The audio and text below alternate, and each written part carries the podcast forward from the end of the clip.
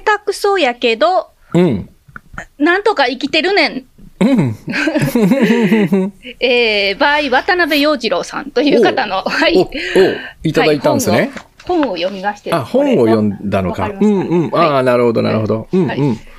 あのー先日ですね、うんあのーえー依存症を専門に扱ってらっしゃるお医者さんと、うん。この渡辺さんっていうのは、まあ、元って言っていいのかちょっとわからないですけど、言い方的に。あのーそうやって、こう、依存症をこう克服されていったっていう経緯がある方だったんですね。すごくはいはい。うんキ。ャッチコピーが、えーうん精神科病棟入院、入退院48回、うん刑務所3年服役、えー施設太郎だった私のリカバリーの道っていう、うん。そういうそのイベントが大阪であってです、トークイベントが、うんあのクリアであったんですよ。うんあの、倉園さんとイベントも一緒にやったとこねそうです、そうです、うんあの中之島で。うん。で、見に行って、その当事者の方だったりとかとお話しする機会があって、その方がこれ、あの本、会場で売られてたんですけど、うんすごく、あの面白くてです。で、うんちょっと、あの人、ちょっとだけ、パラッと見てたときにです、うん。あ、これちょっと知恵園で、あの話して、で、うん倉園さんどんな風に思うかなって聞いたら面白いかなと思ったので、うんちょっと今この本を取り上げた次第です。うん。うん。うん。いいですね。あ、本当ですか。はいはい。では、ちょっと始めていこうと思います。はい。はい。いや、でも、ちょっとあの、依存ってすごく、うん すいません、なかなか始めなくて。いやいやいや、依存よ。ってすごく、あの、人間関係にもすごく深い関わりがあるのかなというふうに思ってたりとか、私自身が結構その依存っていうところと結構近い位置で生きてきたみたいな自覚もあるので、うん。なんかこう、まあまあまあ、ちょっと一回、一つ引用させてください。この、はい。えー、ポッド。キャスト内で。はい。うん。人はそんなに悪くない。ほっこりするつながりを思い出そう。人間関係、知恵と、ゾノ。それでは今日のお話始まります。知恵と、ゾノ。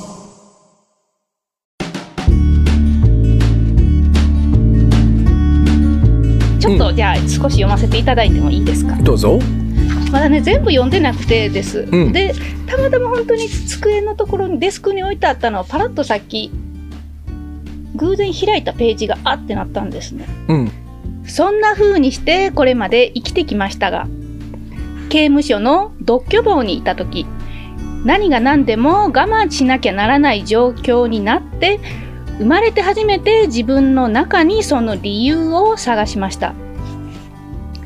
目の前の廊下を受刑者の炊事当番がご飯を配って回ります。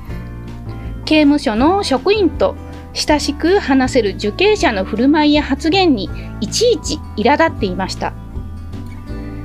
なんとか出てってくれへんかとも考えたりはしました。そんな風にその受刑者が視界に入ったり声が聞こえるたびに毎日毎日苛立っていました。過去の私の生き方はそういった自分にとって都合が良くない人が現れるとそいつを追い出すか自分が逃げ出してとにかく状況の改善を図っていました。生き方そのものがその相手を追い出すか自分が逃げ出すかだけでした。だから刑務所でのいざこざみたいに相手も出ていかないし自分も出ていかない状況になってしまうとどうにもならなかったんです。その時生まれて初めて自分を直視しました。自分を見ていくことにしか突破口がありませんでした。その時私は確かにその受刑者の態度や発言に苛立つ自分がいることに気づきだからといって文句を言えるような強気な人間ではないことを認めました。つまりプライドは高いけれどもかなりビビりな人間。臆病なのが自分であることを認めたのです。そんな自分の中にある両極端な性格の板挟みとなり苦しんでいたんです。そのことを認めてしまえばあとは簡単でした。この後また続いていくんですけれども、うん。非常にあのー面白いなと思ったんですね。この、自分をを気づくっていうんですか、うん。うんうん。どうどうでしょうか？そうね。これはあの私のグッドバイブスの、あーまあ、基本の考えでもありますね。うん、だからそうね。僕らは、えーなんだろう。うーん。うーん。なんだまなんつうのかな。まずその、えー仕方ないんですけどもね。なんかこう困ったこととかね、うん。その、えー都合が悪いなと思うこと、うん。まあそれから怖いな危ないないろんな、えー出来事に日々遭遇するじゃない？はい。そうするとやっぱりバッとこう体がその危険を察知してね、うん、でえーそこからまあいろんなことをするんだけども、えーうんとうんまあとにかく外側に問題があるっていうふうには認識するんだよね。必ずね。うん。えー自分の周りに自分を困らせるものがいるっていうふうにね。うんうんそれがこの方の最初のその認識だったと思うんだよね、うん。うん、だから排除するか逃げるしかないっていうね、ううん。でもえっと面白いことに、うん、そうだね。誰もが同じことが苦手なわけでもないし誰もが同じ人を嫌うわけでもない。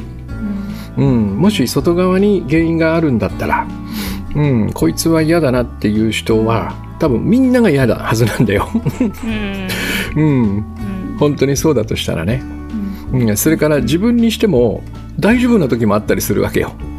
うん。うん、なんかすごいお金が儲かってもうウッキウキの時とかだと し今まですごい嫌だなと思ってたことが大して気にならなかったりするとかね。うん。うん。うん。反対に風邪ひいてちょっと熱があって具合が悪い時は、あのいつも優しくしてる人にも辛く当たってしまうとかね、うん。うん。うん、そうするとあれ？これってもしかして外側にあるんじゃなくて僕の心の中にあるんじゃないかなっていうふうにこう気づくことができるんだよねそれがまさに、えーその方が、えっと、気づいてしまったっていう書かれてることだよね。でそうするとねこれ一般にはそれって自己責任ってことですかって話になっちゃうのね。例えばチェさんがこうイライラしてる、腹立はい。怒ってるって時に、えっとまあそのそうだな仕事仲間がこういうことをしてって言ったら、みんな、はい。それはひどいねってこう聞いてくれるじゃない、そうですね。うん。外にある方がやっぱり楽だと思ってるんだよね僕らはね。うん自分のせいじゃないってそうことそうですよね。そうそうそう、はい。うん、でここがだから、まあ、その僕の話もなかなか伝わりにくいところでもあるんだけどね、まあ、抵抗されやすいというか、うん、いやいやそうではなくてあなたがそれを作り出してるんですよってことになると、うん。えっと、なんか逃げ場がない感じがしない、ね。うん、うん、そうですね。なんか辛い上にまた責められてるみたいなさ、う 誰も同情してくれへんみたいな。そうそうそうそう。その自分の辛さを誰も分かってくれないみたいな感じになりがちかもしれないです。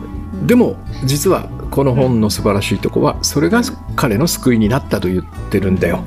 だってそうだよね。外側にあったら僕らは何もできないわけだよ。うん。本当に逃げるか、ね、排除するかしかないで彼が言うように排除するほどのその度胸というかね腕力とかね その強さがないひ人の方がほとんどなわけじゃん。うん、出ていけって言えないっていうところでげ結局困ってしまう。いやそれが俺の心を何とかすれば大丈夫なんだっていうのは僕は救いだと思うのよ。本当に。うん。なんかその会のトークイベントの中で一つ印象に残ってるイベントが、あいやあのうん。エピソードがあってです。これ、わうん渡辺さんだと思うんですけど、ちょっと漢字、ま渡辺さんだったらごめんなさい。うん。渡辺さんでいきます。はい。うん。渡辺さんがその、うん。お酒とか薬物をしてた一つの大きな大きな理由があるっていうのをうん。おっしゃってたんですけど、うん。それが当時その、強くなれるといううん。例えばです、もうそういうなんでしょう、えー不良とかうん。そういうちょっとこうん。う、そういう方たちが多い世界で生きてらっしゃったみたいなんですね。はい。でなのでその例えばじゃあお酒だったりとかその薬物だったりとかを摂取するとです。もう本当にこうやっぱりドンと気が大きくなってです、うんうん。例えばあの、まあ、ご本人も言ってましたけどそのすごく言いにくいんですがみたいな感じでおっしゃってたんですけど、うん。そのブロックをですねうん。よくあるあのお駐車場とかにあるブロックです、うん。あのブロックをこう歩道橋まで上まで持ってってドーンと落としてこんなことができるんだ俺はみたいな、うん。その威勢の良さを見せるっていうんですか、うん。そういうところにすごくやっぱり惹かれてたけれどもその後やっぱり当然トラブルが起きるわけじゃないですか、自分で作り出してるっていうことで、うん。そのはエピソードがこの本のそのこの一節ですね。その、その相手を追い出すか自分が逃げ出すかっていうんですか、うん。だったりとかその、さっき倉園さんもおっしゃってただからといって文句を言えるような強強気な人間ではないことを認めましたっていう、うん。すごくそのエピソードとリンクしてです。で、うん。なおかつ自分のそのやっぱり似たようなエピソードっていうんですかね、うん。とかもすごくリンクして、う んあこれってきっと多くの人があれなんじゃないのかなと思ったんですね。うん。こう感じる部分があるんじゃないのかなってすごい思いました。そうですね。つまりあのそうだな。その怖さなんですよ。要は。うん。全てはね。何かが怖いっていうかね、えーでそれは、えっと、どうやって生まれるかって言ったら、えっと、周りに何かが起こるのはきっかけに過ぎないんだよね。うん。ある人がこういうことを言ったっていう。でもそれは一瞬で終わるでしょ。バンって。うんその後考え続けるんだよ。それについて。そこがその恐怖をもた恐れや不安をもたらすわけね。でそうするとお酒とかねそのドラッグによってそれを止めることができるわけよ。その考えずはい。そうそうそう。怖いことを考える不安なことを考える。つまりまあさこのさっきのエピソードで言うと、まあ、そそもそもその,、えっと、その途中の段階の話なんだけど、えっと、こいつ排除してえなって思ったとするじゃん、でもこいこの人に何かを言ったらすごい反撃されてやられてしまうんじゃないかっていうことを考えるわけでしょ？僕らも。考えてビビる。ビビるというのは考えるからビビるわけよ、そうですね、うん、目の前に怖い相手がいるからビビるんではないんだよね。考えてしまってこの先ってちょっと先を予想したらなんか自分がボコボコになってるっていうこの映像に怯えてるわけよね。うん。でそれをパッとお酒とか飲むことによって考えられなくなるからパッて止まるのよ。そうですね。そうすると無敵になる感じがする。うん。うん。そうですね。お酒飲む時が大きくなるって本当よく言いますもんね、そういうそういうことそういうこと。ででだからそれは、えっと、考えるというのを自分でどうこうできるできるというふうにはまず思わないじゃん。それは仕方なく考えさせられてるんだっていう感じになるでしょ、ね、でも僕らがそのこの体の中で行っていることは、えっと、心臓を動かすとか息をするとかっていうのは別だけど、うんと少なくても考えるということは自分の意思を働かせられるのね。うん、っていうよりもおそらく無意識に考えているようでいて考えたいから考えてるんだよね。うん、だからそれはお酒の力を借りなくとも、えっと、なんとかできるんですよ。多分渡辺さんはそれをそれに気づかれたと思うんだよね。この私の考えが、えっと、今の自分のねこの怖さを生み出してるんだっていうことにね。でそれを薬物とかお酒を使わずに大丈夫できるじゃんっていうことに気づいた時に自由になったっていうかね、うん、そういう感じだと思うね。でそうしておけばそのそもそもそこの排除するに至るまでの嫌な気持ちなんだこいつは気に食わないっていうこれも実は考えによって作ってるから。そこもなくなるんですよ。うん。うん、まあなんか本当に、えーなんだろうな。それをこう体現してくれてるようなね。素晴らしい例だと思いますね。これはね。うん。すごくあのより深く聞きたいなって思いました、うん。話を。そのそうだね。まあ、そういう啓蒙活動をずっとされててです。でうん。プラスアルファお母様もそのえー、と渡辺さんのお母様も、えーとうん。そういう家族向けっていうんですか？支援者向けというかに、うん。そういう活動をされててです、うん。まあ、い同じ関西なんで会う機会もうん。私が出向けばあるかなと思うので、うん。またまたもしあの会う機会があればここでもご紹介したいなと思ってます。そうですね。うんちょっとね最後のあの終わってから少しだけお話しした時にうん。あのアメリカのそういう事情グループを回ったっていうお話をちょっとだけ聞いたんですよ、渡辺さんが。うん。でその時の写真とかを見せてもらった時に、うん。やっぱりなんかこう向こうの方がどちらかというとこうまあそれでもあれだと思いますけどそれでもこう、ひ人も多いっていうこともあって結構こう形作られてるみたいなんですね、うん。自助グループみたいなのでその写真を見た時に私が一番びっくりしたのがうん。その会場がですね、うん。もうなんかこうあの東京ドームみたいな感じなんですよ。めっちゃでかいんですよ。でめっちゃ人がバーって。うん。ででこんなにやっぱりまあその年に1回のなんかみたいだったので、うん。集まるっていうあれはあるんでしょうけれどもでそれでもやっぱりこんなにこうそのねうん。こう同じことに悩んでらっしゃる人がこんなにいっぱいいるんだっていうそのそ,、れを見た時にすごうく圧倒もされたんですけどそれでももっと大きかった気持ちはです。うん。なんか知らんけど嬉しかったです。なんかうん。やっぱ安心みたいなのがあったのかもしれないですうね。ん。うん、あこんなにこうやってこうねひ悩ん人になかなか言えない悩みがあるけれどもそうやってこう助け合っている人たちが外国にはこんなにいるんだ。まあ日本にもいっぱいいると思いますけど、うん。って思いました、うん。なんか感想の回みたいになってますけど。はい、ううん。んいいんじゃないですかね。ううん。んいやこれすごくあのちょっとなんか今ふと思いついたんですけれども。うん。もしあのです。私これまだ読んでないのでです。なんか読みながら、あのいろいろと思ったことを本の中に書き込んでいこうと思ってるんですけど、うん。えーもしですねこのこれですね。えっ、とえー下手くそやけどなんとかうまく生きてるねんっていうこの渡辺陽次郎さんの本にご興味がある方はです、私のあの書き込みがあるあれでよければです。読み終わった後お送りするのでです。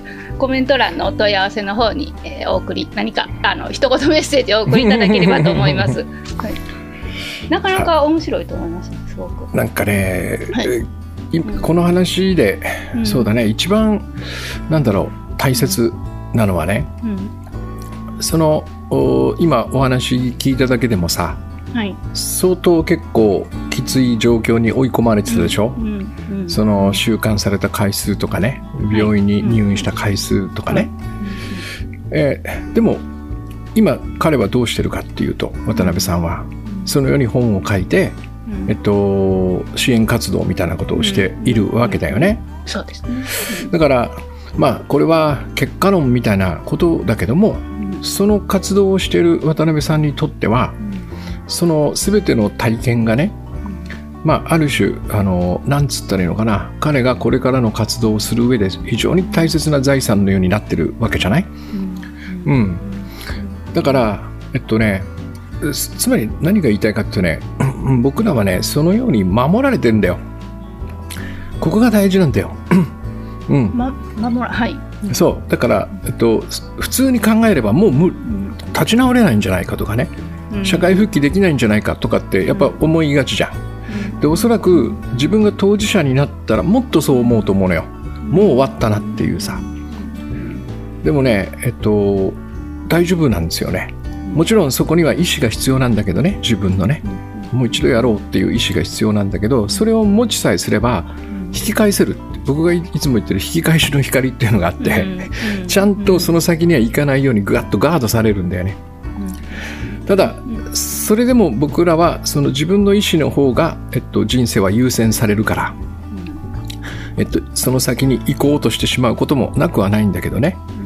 うん、でもちゃんとそこでぐーっとこうその今渡辺さんがいるところまで戻してもらえるわけよぐわーっとね。これこれって何かって言ったらだからもともと大丈夫だったんだよってことなんだよ。つまり最初からうん。だからひどいことにはならないんだよっていうことがその僕ら僕らのなんつうのかな生まれた時から多分だけど約束されてる。うん。だからそこが信じられなくなるとやっぱ怖くなってそして何かに頼らないと生きていけないっていうふうになっていくんだよね。うん。のしん。それはその倉野さんがさっきおっしゃってたその信じられなくなったらっていうのはうん。です、うん。その自分以外の人間だったりもしくは自分も含めた人間だったりうん。その環境だったりみたいなこと、そうだね。3つ自分と他の人と環境。うんそれが自分に敵対していてず全てね自分自身もね自分自身も敵対してる感じってあるじゃない？本当はこれがやりたいのにそれができないみたいな意志が働いてしまう自分みたいなさ。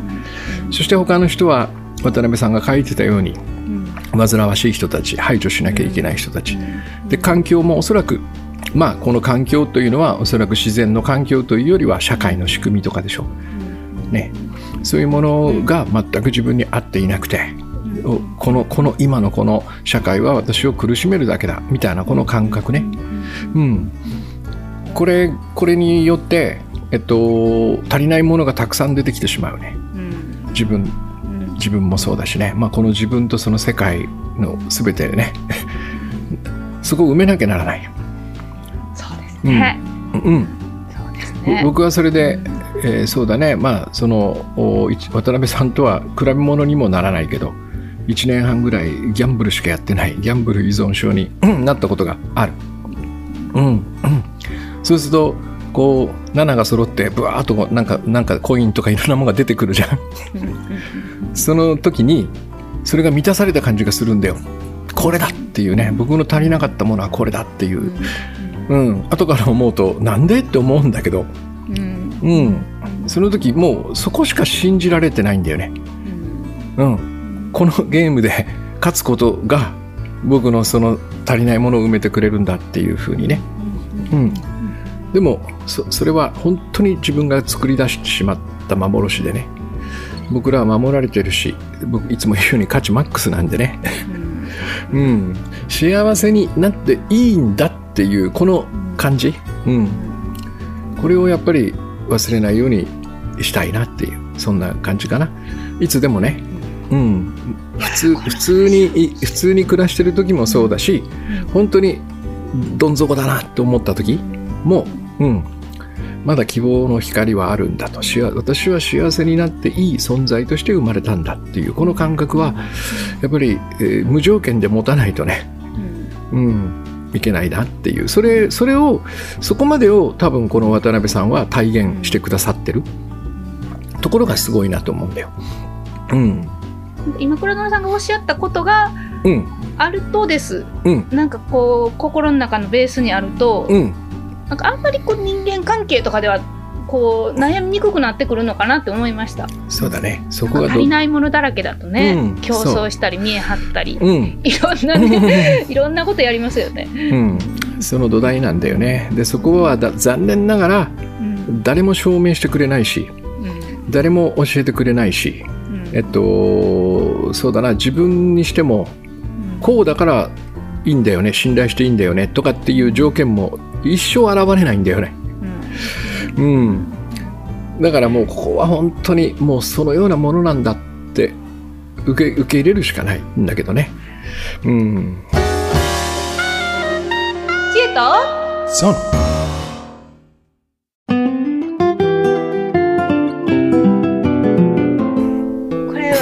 私多分なんですけど、うん。10どれぐらいかな？56も67年前ですかね、にうん。読んでたら多分あんまり来なかったんですよね、うん。多分そのうん 身の丈にあったみたいな話とかも中にあるんですけど、うん。そのた身の丈っていう言葉にすごく拒否反応を示してたりとか、うん。その足りないものを埋めていくことでみたいな、うん。こう生き方というか、うん。そのそそういうゲームが多分すごい好きだったのでうん当時は。うんうんでもなんかこう何なんですかねこの意向心の意向っていうのはその身の丈にあっただったりその以前話してた樽を知るだったりです、それが、うん。そそんなに悪いことじゃないっていうふうにどんどんどんどん気づいていくとです。うん。本当にこういい意味でこう、まあ、まさにほっこりしていくじゃないですけど、そんな感じにすごいなっていくような気がしました。まだでもど心のあの中には競争が好きな自分もたくさんいるので うん。結構あれなんですけど、はい。でもあのうん。僕もその競争は嫌いじゃないですよ。だから、うん。それはゲームとしてさやればいい、うん、でもそれそれに負けた自分がうん。価値がないとか、うん。うん、しょうもないとか思うのはやっぱおかしいんですよ。うんそうですね、うん。ススポーツだって最後は握手しますもんねスポーツマンシップでね。要 は僕と千恵さんがさあの一緒に住んでてさで千恵ちょっとスイッチやろうぜっつってさスイッチのゲームでテニスかなんかやるとするじゃん。で僕がもう千恵さんボッコボコにやっつけてはい。ね、それで日曜のね昼ぐらいからやって夕方ぐらいにお腹空いたね食べようかっつってさスイッチパチって切って「知恵お前負けたから価値低いから今日は俺の言うことを何でも聞けよ」言わないよそんなこと。スイッチのゲームはスイッチのゲームでしょって分かってるじゃん。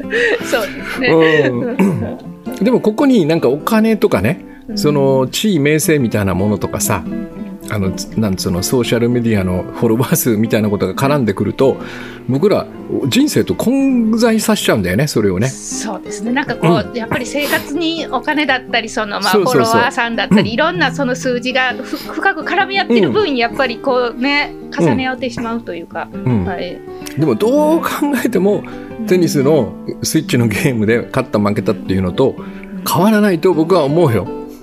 うん、そう。だからそのように競争を楽しめばいいんじゃないかな。はい。うん。さて、えー、今回の回皆さんはいかがだったでしょうか？いや私はねこの依存っていう話はです以前も一回倉園さんとお話ししたことあったんですけど、うん、多分その時は恋愛依存みたいな感じだったと思うんですけど、また機会があればよりより深くお話できたらすごく面白いなと思いますね。うん、いやうん。って感じでしたね。はい。うん、ああとですねあの概要欄に今日番組の途中でも話してたその本の、えー、詳細だったりとか、うん、あの私の読んだ本でお下がりでよければです。お送りするのでです。えっ、ー、と期限は未定ですが お送りするのでです。その辺あのあれです。遠慮なく、えー、送っていただければと思います、はい、では今回はこんな感じで終わりましょう。今夜もほっこりした夜をお過ごしください。さようならさようなら。